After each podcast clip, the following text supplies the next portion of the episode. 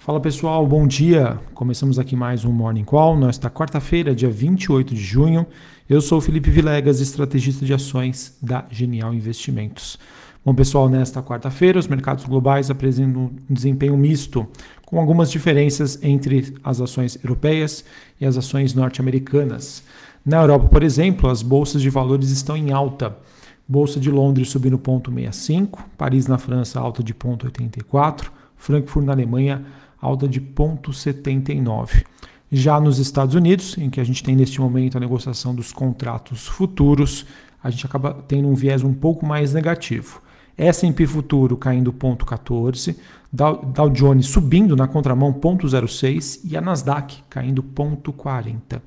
E a razão né, dessa diferença é devida sobre as expectativas em torno de um importante evento econômico em Portugal, Nesse evento, que está agendado aí para começar às 10h30 da manhã, é, estarão presentes aí duas das mais importantes figuras do mercado financeiro global. Vocês já sabem, a Christine Lagarde, presidente do Banco Central Europeu, e o Jeremy Powell, presidente do Fed, Banco Central dos Estados Unidos. Acredito que esse seja o grande evento do dia e que vai balizar aí na decisão dos investidores. E também, pessoal, falando em específico sobre o mercado norte-americano, a Nasdaq, que hoje apresenta é, o destaque mais negativo. A gente vê aí uma queda da, no pré-mercado das ações de duas gigantes do setor de tecnologia, a Nvidia e a AMD no pré-mercado.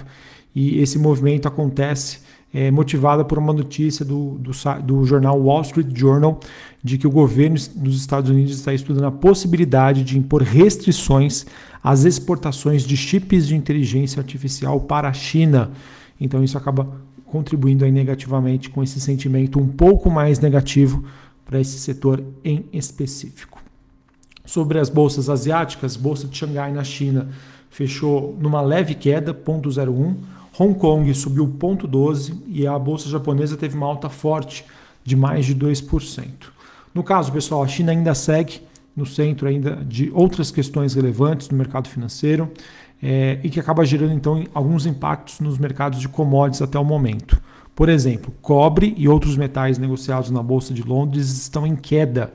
Níquel caindo 2,67, o cobre caindo mais de 1%. E isso acaba sendo uma resposta aos indicadores fracos da indústria chinesa que foram divulgados aí recentemente, ofuscando então as expectativas de medidas de estímulos de crescimento que sejam eficientes para a China retomar é, com dados aí mais sustentáveis.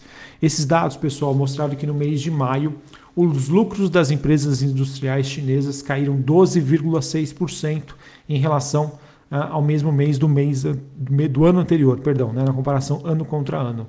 Essa queda reforça então que esses dados que já apontavam para uma demanda doméstica mais fraca, eles ainda continuam.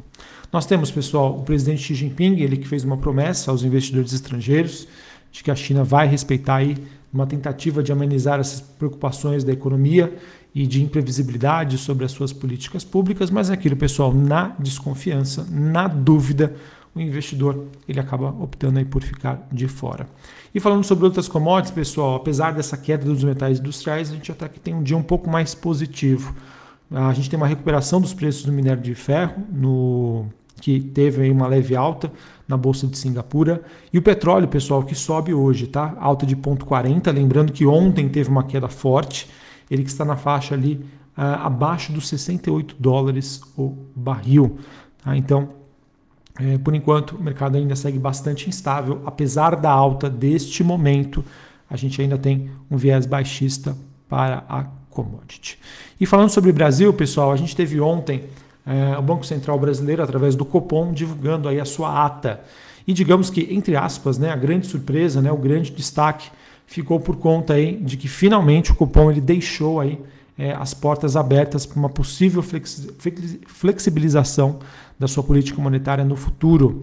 E essencialmente, né, a ata ela acaba reforçando essa mensagem sinalizando que sim, há espaço para esse afrouxamento gradual. E então a gente pode considerar que vai, no caso, ter aí um movimento de baixa nas próximas reuniões. Muito provavelmente, né, o que o mercado tem precificado hoje é de uma queda de 0,25 na taxa de Selic, né, na, na, taxa de juros, né, barra Selic, no mês de agosto e que podem, podem vir aí cortes adicionais é, no decorrer aí do final do ano. E isso, pessoal, fez com que ontem o mercado de juros futuros já reagisse, tá? A gente teve aí uma inclinação da curva de juros. É, Para vocês terem uma ideia, né? Nós já temos aí uma precificação de 32 pontos base para agosto, ou seja, é, 100% dado aí de uma queda de 0,25 e alguns investidores né, já precificando aí uma queda adicional que poderia convergir para 0,5%. Tá? Essa, é, no caso, é o que está sendo precificado hoje, tá? depois da divulgação desta ata. Sobre a agenda do dia aqui no Brasil, pessoal, é importante dizer que nós teremos às duas e meia é, da tarde dados sobre a dívida pública federal. Acho que é super importante né, acompanhar como está o estado das contas públicas. Também teremos fluxo cambial aqui para o Brasil, mercado que segue também de olho na como, como se esse nível de dólar né, seria o suficiente ante o real. E além disso, pessoal, além dessas notícias sobre política monetária, a gente segue também, para a gente encerrar aqui o nosso Morning Call, falando sobre o noticiário corporativo, em que nós temos a Petrobras, por exemplo, ela que fechou acordos de fornecimento de gás com a SC Gás, no valor aí de 7,6 bilhões de reais, e a Light, que é uma empresa do setor de energia, convocando uma Assembleia Geral Extraordinária, AGE, para o próximo dia 18 de julho, referente aí a questões relativas ao seu conselho de administração. É, a Light que segue no, num processo aí de, entre aspas, né, recuperação judicial, reestruturação, que acaba sendo aí um evento super importante e aguardado aí por parte dos investidores. Beleza? Acabei não comentando aqui, pessoal, mas nós temos neste momento o dólar index DXY subindo 0,10, taxa de juros nos Estados Unidos caindo 0,64 a 3,75, Bitcoin se aproximando aí da faixa dos 30 mil dólares o barril, né, apresentando uma queda aí de 1,10. E assim, pessoal, seguimos aí. Não temos hoje né, grandes novidades, olhando aí para o noticiário internacional e também doméstico, um pouquinho mais do mesmo. E aquilo, pessoal, acho que o grande evento aí do dia, às 10h30 da manhã, lá em Portugal, ah, os discursos do Powell e da Christine Lagarde devem ser aí os grandes eventos desta quarta-feira e que podem ou não, né, no caso, dar um melhor direcionamento para os investidores hoje.